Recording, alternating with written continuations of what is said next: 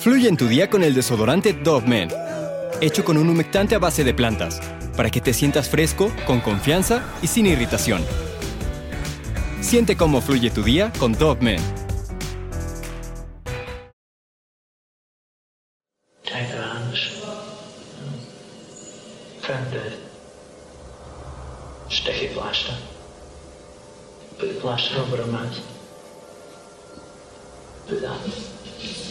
In.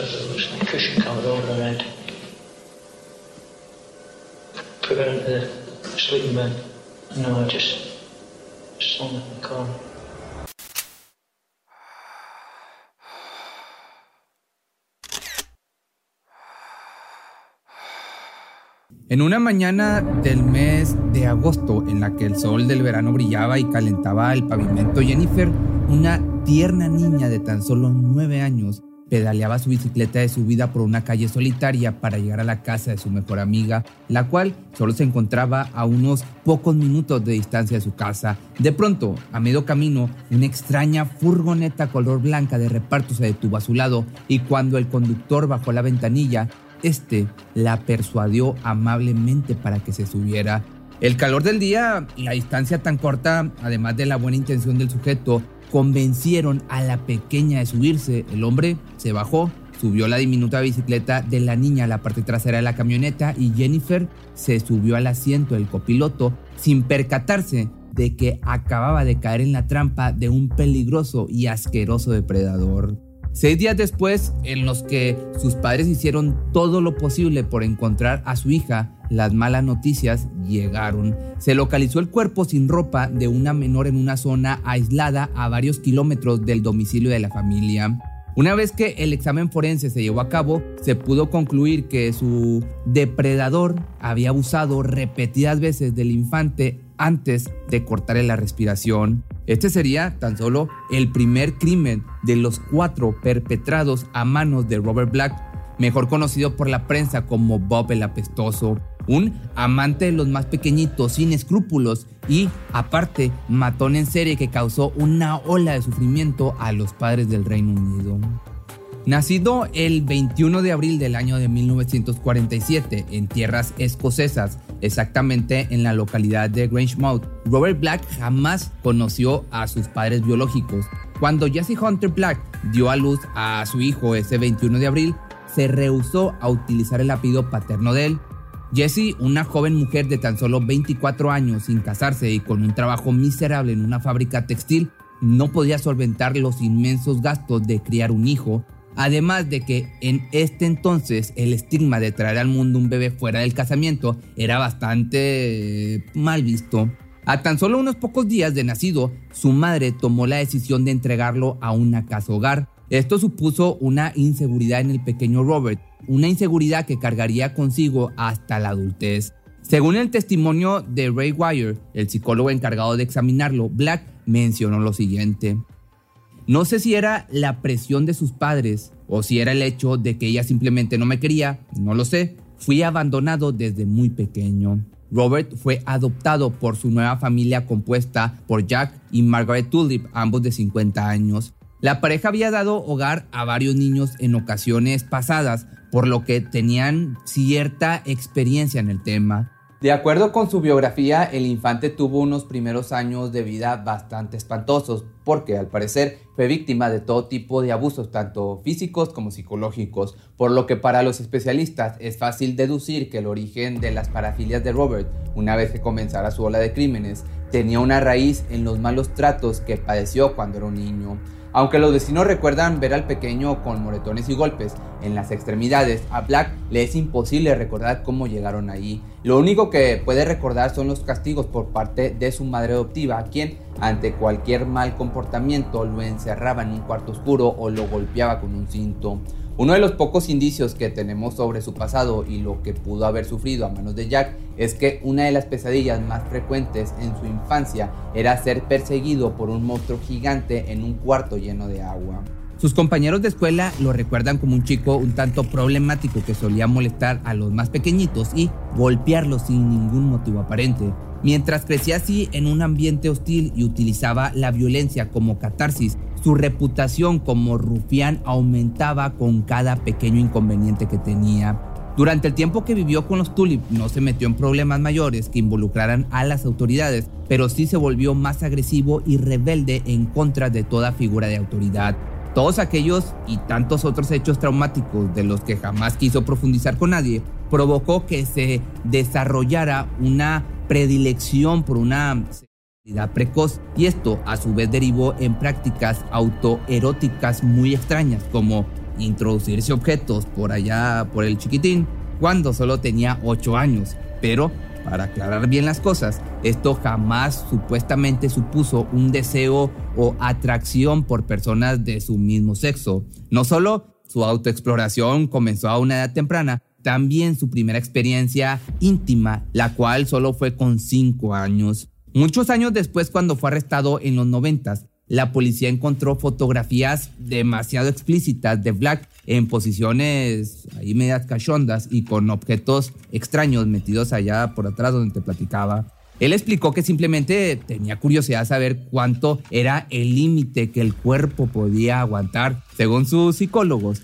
Robert siempre tuvo esa extraña sensación de que en su interior había una niña y que hubiera deseado ser una en lugar de ser un chico por lo que se puede hasta cierto punto entender su comportamiento obsesivo por meterse allá objetos, de acuerdo con la teoría de uno de los psicoanalistas más reconocidos del mundo, Sigmund Freud, en el que las mujeres envidian a los hombres la presencia del nepe, mientras que la falta o ausencia que en este caso Black experimentó toda su vida fue pues la de la vagina. Para los 11 años comenzó a ser objeto de burlas y apodos por parte de sus compañeros de clase, lo cual lo llamaban como Smelly Bob o en español Bob el apestoso. Solo que lejos de sentirse ofendido y triste por esto, lo único que logró fue que su ira y agresividad se manifestaran más notoriamente. Todos estos arranques de violencia e ira, sumados a las constantes parafilias que padecía, dieron como resultado su primer intento de abuso cuando tenía 12 años. En aquella ocasión, Black, junto con otros dos compañeros, trataron de de una niña un grado menor que ellos, por lo que fueron expulsados luego de que la noticia llegara a los oídos del director. Fue a partir de aquí que sucedieron dos cosas. Lo primero es que su fascinación por tener intimidad y en particular por la vagina finalmente lo llevó de la inocente experimentación infantil a conducta criminal. Y segundo, es que debido a este acto tan atroz, las autoridades decidieron que Black necesitaba de más disciplina, por lo que fue devuelto a una casa hogar a la espera de otros padres. El gran problema es que si ya de por sí había tenido una vida bastante complicada dentro de la casa hogar de Musebol, experimentó otro infierno que lo ayudaría a asociar eh, la intimidad con la dominancia y la sumisión. Ahí, por más de un año, sufrió de abusos íntimos sistemáticos por parte de uno de los miembros de la organización. Con esto, habiendo estado en el bando de la víctima como también del victimario, concluyó que era totalmente aceptable el hecho de abusar de alguien y no importarle los sentimientos de los otros. Así que en el verano del 62, cuando Black tenía ya 15 años, salió al mundo real a vivir por su cuenta. Gracias a la ayuda del gobierno logró conseguir un empleo como repartidor y encontró un lugar en donde quedarse. De este modo inició oficialmente su carrera criminal como abusador y se aprovechó de la inmensa cantidad de 35 niñas todo esto hasta que lo atraparon en pleno ataque en el año del 63. Lo que las autoridades cuentan es que este enfermo tomó de la mano a una menor de apenas 7 años y la sacó del parque para llevarla a un refugio antiaéreo abandonado bajo la promesa de que quería mostrarle una caja con gatitos. Pero al llegar al lugar, todo se le fue de las manos. Esto fue lo que dijo Wire. La llevé adentro y la sostuve en el suelo con mi mano alrededor de su garganta. Debo haberle medio estrangulado o algo así porque estaba inconsciente. Cuando estuvo tranquila, le quité las bragas y la levanté mientras la sostenía detrás de las rodillas. Su estaba completamente abierta y metí el dedo ahí. Al terminar, Black creyó que había pues quitado la vida de la menor por lo que huyó de inmediato de la cena. Sin embargo, horas después, la pequeñita despertó y apareció caminando sola por las calles mientras lloraba y sangraba. El caso fue llevado a los tribunales y, sorprendentemente, Robert simplemente recibió una amonestación, un veredicto específico de la ley escocesa que, en la práctica, no es más que una, una advertencia para que se comporte bien en un futuro. Fue declarado culpable por comportamiento lascivo y libidinoso, pero no por abuso, que es lo que cualquiera hubiera esperado, obviamente. Así, la condena mayor llegaría tres años luego de eso, cuando fue arrestado por abuso la hijita de siete años de la familia con la que se alojaba en Kinlochleven y fue enviado a un reformatorio en Podmont a los 19 años. Solo un año después salió en completa libertad y listo para seguir haciendo de las suyas. Como primer movimiento se trasladó a Londres porque ya se estaba haciendo de un renombre en Escocia y las autoridades lo tenían en la mira por sus crímenes. Cansado del clima, las personas y con ganas de empezar de nuevo, ahora se dirigió al sur. Aunque trató de mantenerse pues, con un perfil bajo por un rato, a principios de los 70 gracias a su enferma obsesión creciente por los más pequeños, descubrió que podía calmar sus ansias por abusar al coleccionar material triple X como revistas, cintas de video y entre otras cosas. En esa época entendió que conociendo a las personas correctas podía conseguir cualquier cosa que estuviera prohibida por su alto contenido gráfico. Ya muchos años después, cuando su cuarto fue cateado por los policías en los 90, encontraron más de 100 revistas para adultos y más de 50 cintas de video como podrás imaginar, si es que no fui muy directo, todas esas se trataban de pues material triple X de los más pequeños. Como tenía que vivir de algo en ese entonces, también sacó un permiso de conducir y comenzó a trabajar en una empresa de reparto. Esto fue clave porque facilitó sus crímenes de una manera impresionante. No solo su vehículo de trabajo parecía ser como cualquier otro, sino que le permitía recorrer el país en busca de víctimas sin levantar sospechas. Con esto, Robert comenzó a ingeniar formas diferentes para cada asalto que llevaría a cabo. Los primeros intentos consistían en detenerse en una zona poco transitada pero con residencias familiares. Luego así de observar el área y los movimientos, iniciaba su cacería. Buscaba pequeñas de entre 6 y 10 años, pero lo más importante, que fueran inocentes y fáciles de dominar físicamente. Sin embargo, cuando lograba encontrar a alguien con esas características, se acercaba con la camioneta y entablaba una conversación amistosa como si se tratase de un tío hablando con su sobrina o pues sí, de como si hubiera cariño o amor en eso. Luego de unos minutos en los que las pequeñas caían en su perversa manipulación, en muchas ocasiones les decía que irían por un helado o que si lo acompañaban les daría un cachorrito. Esto es sin duda una de las cosas más enfermas y detestables de este tipo de sujetos. El 12 de agosto de 1981, Black cobró la vida de su primera víctima mientras conducía por el condado de Antrim se percató de una niña montada en su bicicleta. Se trataba de Jennifer Cardi de 9 años. Aquella tarde la menor se dirigía a casa de su mejor amiga tan solo unos minutos de ahí.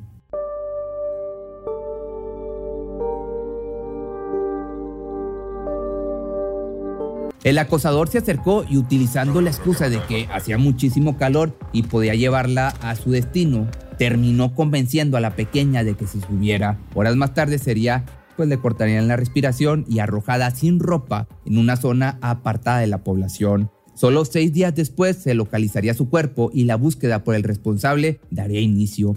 Por casi un año no hubo señales nuevas de este criminal hasta el 30 de julio del año del 82, cuando este sujeto regresó a las andadas y ahora robó o se robó a Susan Maxwell de 11 años con una historia bastante parecida mientras conducía su furgoneta para dirigirse a la entrega de su paquete en Coldstream, entre la frontera de Escocia con Inglaterra, observó a la pequeña caminando por una vereda. Usando el mismo modus operandi, sustrajo a la niña y la subió a la camioneta. Su cuerpo fue localizado sin ropa, puesta dentro de una zanja al borde de la carretera a más de 400 kilómetros de distancia del lugar de la abducción o del robo.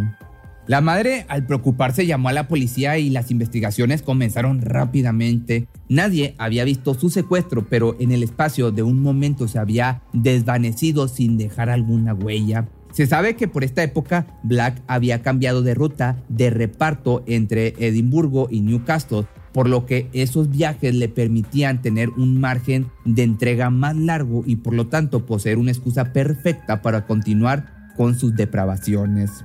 Su tercera víctima fue, digamos, un parteaguas en la investigación policial porque por primera vez se tenía cierta información sobre el sospechoso. Ya el 8 de julio del año del 83, Caroline Hawk, de 5 años, se encontraba fuera de su casa en Portobelo jugando con unas muñecas cuando fue abordada por Robert. Según la información de los testigos de ese día, hubo gente que contó a las autoridades haber visto a la pequeña en compañía de un hombre robusto, calvo y desaliñado con una mirada inquietante. Diez días más tarde, la tragedia llegó a los oídos de la familia Hawk. El cuerpo de su hija había sido encontrado por unos turistas en una zanja a aproximadamente 480 kilómetros de distancia de la residencia. A pesar de esto, a principios del verano del año del 84, la policía se encontraba en una situación similar a la del verano anterior. Habían sido diligentes, habían recopilado una gran cantidad de información, pero no tenían pistas reales ni sospechosos concretos. Lamentablemente, ante su desesperación, volvería a atacar y esta vez a una niña llamada Sarah Harper de 10 años.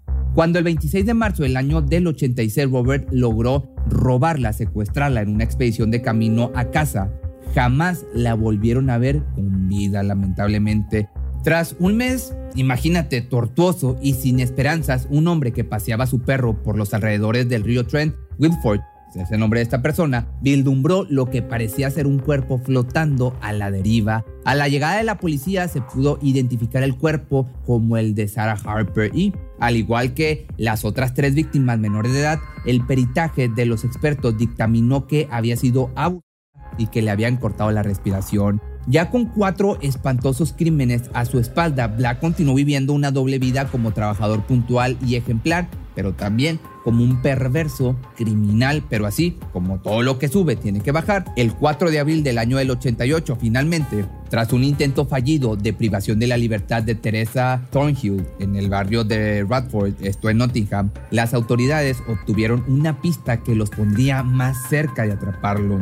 El 14 de julio de 1990, en la localidad de Stroke, justo a las afueras de Escocia, Robert vio a una pequeña de 6 años que se encontraba sola. Aprovechando la ocasión y creyendo que jamás podría ser capturado, se acercó y la convenció de que se subiera. Después de atarla y amordazarla, la introdujo en un saco de dormir y se dio a la fuga. Con lo que no contaba era que un vecino había presenciado absolutamente todo desde la ventana de su casa. Al llamar a las autoridades a tan solo una hora desde la llamada, la policía dio con el vehículo del secuestrador y finalmente sería arrestado. Cuando revisaron la camioneta, encontraron a la pequeña aún con vida, pero completamente inmovilizada de pies a cabeza. Aquel arresto, por lo que era un secuestro, en realidad se trataba de mucho más. Acababan de dar con un asesino en serie bastante peligroso y que al parecer no se hubiera detenido por nada. Los detectives obtuvieron la orden de registro para su casa y pudieron revisar cientos de evidencias que lo incriminaban como un individuo enfermo y con una obsesión por los más pequeños. La justicia lo acusó formalmente de ser el autor del secuestro y ataque a la niña y así el 10 de agosto de 1990 se dio inicio al juicio en contra de Robert Black, quien al estar arrinconado con tantas pruebas confirmó los y aparte con esto se le dio la cadena perpetua luego de que el jurado lo encontrara culpable de sus crímenes. No obstante, hay que aclarar que para este entonces las autoridades no tuvieron la manera de relacionar estos hechos con los asesinatos de las cuatro niñas que fueron llevadas a cabo entre el año del 82 y el 88. Pero todo terminó saliendo a la luz en el momento en que la defensa de Black quiso apelar a la sentencia. Para esto se valieron de la ayuda del terapeuta sexual Ray Wire, quien después de varias consultas y pláticas habló por completo. El experto se había ganado la confianza del preso y en distintas entrevistas llevadas a cabo logró sacarle una confesión entera en donde se le podía relacionar con los crímenes perpetrados. Wire informó de esto a las autoridades y los detectives a cargo finalmente tenían lo que necesitaban para vincular a este enfermo con lo que le había hecho a Sarah Susan y Caroline. Ya con esto, lo sentenciaron a tres cadenas perpetuas en abril del año del 94. Lo impresionante es que no fue hasta el año 2011 y gracias a la tecnología genética que se le pudo imputar al crimen por su primera víctima, que fue Jennifer Cardi. En su último juicio, Black fue el único que no mostró emoción alguna mientras que los familiares de la niña los miembros del jurado, los detectives y los periodistas no pudieron contener las lágrimas al ver que por fin se le había dado cierre al caso de la menor. Durante su estancia en la cárcel, este criminal accedió a dar entrevistas con otro psicólogo de nombre Richard Badcock, a quien confesó cómo hacía sufrir a sus víctimas y lo salvaje de sus hechos o de sus acciones. El 16 de enero del año 2016, a los pues estaba joven, a los 68 años, Robert Black terminó perdiendo la vida en la prisión de máxima seguridad en la que estaba recluido a causa de una enfermedad cardíaca. Tras la noticia de su fallecimiento, Philip Cardi, por ejemplo, el hermano mayor de Jennifer, que, estas son sus palabras, es una verdadera lástima que las víctimas y sus familias no sean recordadas tanto como el asesino. Todos conocen a Robert Black, pero no todos conocen a Susan Maxwell, Sarah Harper, Caroline Hawk y Jennifer. La gente olvida muy rápido. Es triste porque todas esas niñas pequeñas jamás tuvieron la oportunidad de vivir una vida. Actualmente aún se trabaja para dar un cierre a los casos de las familias que creen que su hijo fue víctima de Bob el Espantoso. Pero si te gustó este video no olvides seguirme en TikTok ahora estoy subiendo tres TikToks por día de lunes a sábado y nos vemos el día de mañana en un nuevo video.